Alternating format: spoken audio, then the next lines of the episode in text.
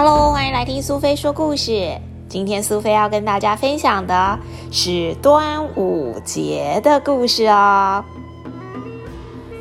在台湾，我们一年当中有三个大节日，包括了农历新年、端午节，还有中秋节。农历的五月五号就是端午节的日子。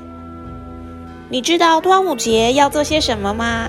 有知道端午节的故事吗？相传在春秋时代，有一个爱国诗人屈原，他是一个楚国人。有一次，秦国的国君想要用通婚的名义来陷害楚国的大王，屈原知道了之后，非常的反对。但是楚王并没有听信屈原的谏言。反而是将屈原流放到了边境。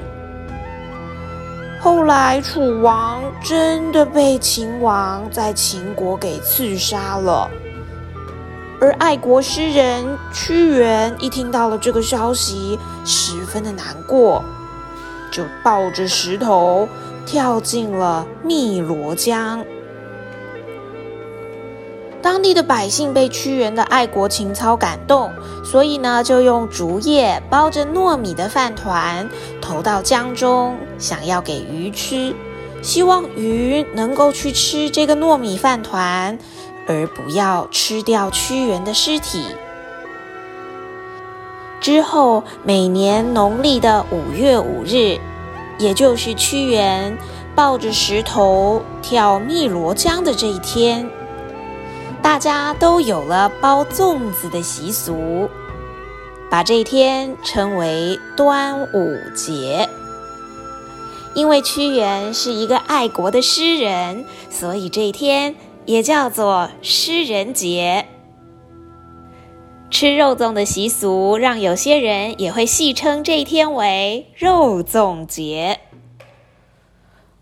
除了吃肉粽之外，相传当时有人想要寻找屈原的尸体，所以呢，就划着船在汨罗江上找啊找啊。于是到今天就演变成划龙舟的习俗了。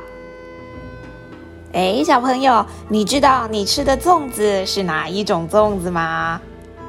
在台湾，我们有北部粽，还有南部粽。通常我们可以看到北部粽使用的是棕黄色有斑点的笋壳，又叫做桂竹叶；而南部粽则是使用具有香气又容易取得的绿色麻竹叶。另外，北部粽制作的方式是将米粒先炒到半熟，再用蒸笼彻底的蒸过。因为米饭先炒过的关系，所以味道更香浓，而且更有嚼劲。南部粽因为没有用油炒，又是水煮，所以口味比较清淡，能够凸显食材的原味。至于内馅的部分，就因为各家的习惯不同，有所不同，可以把喜欢的馅料包进去。有的时候会有猪肉啊、花生、笋子。栗子，甚至是咸蛋黄。除了南部粽跟北部粽之外，现在我们也常常可以吃到湖州粽了。湖州粽长的形状比较长，粽子包的是米，还有猪肉。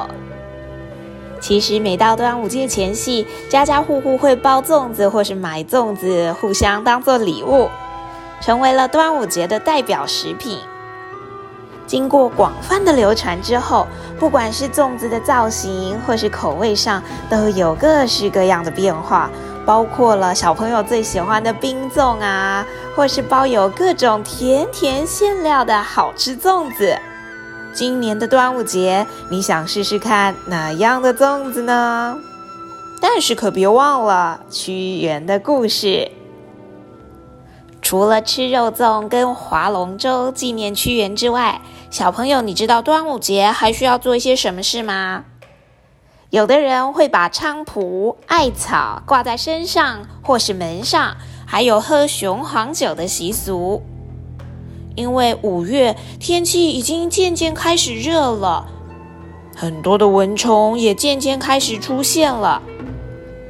菖蒲跟艾草是古时候的人拿来防止瘟疫，还有杀死害虫的草药。小朋友们也会佩戴香包，香包可以做成各式各样可爱的造型，现在在市场也可以买得到哦。香包散发出来的香味能够防虫驱蚊，很适合在夏天使用。小朋友。今年不妨也去找一个你喜欢图案的香包吧。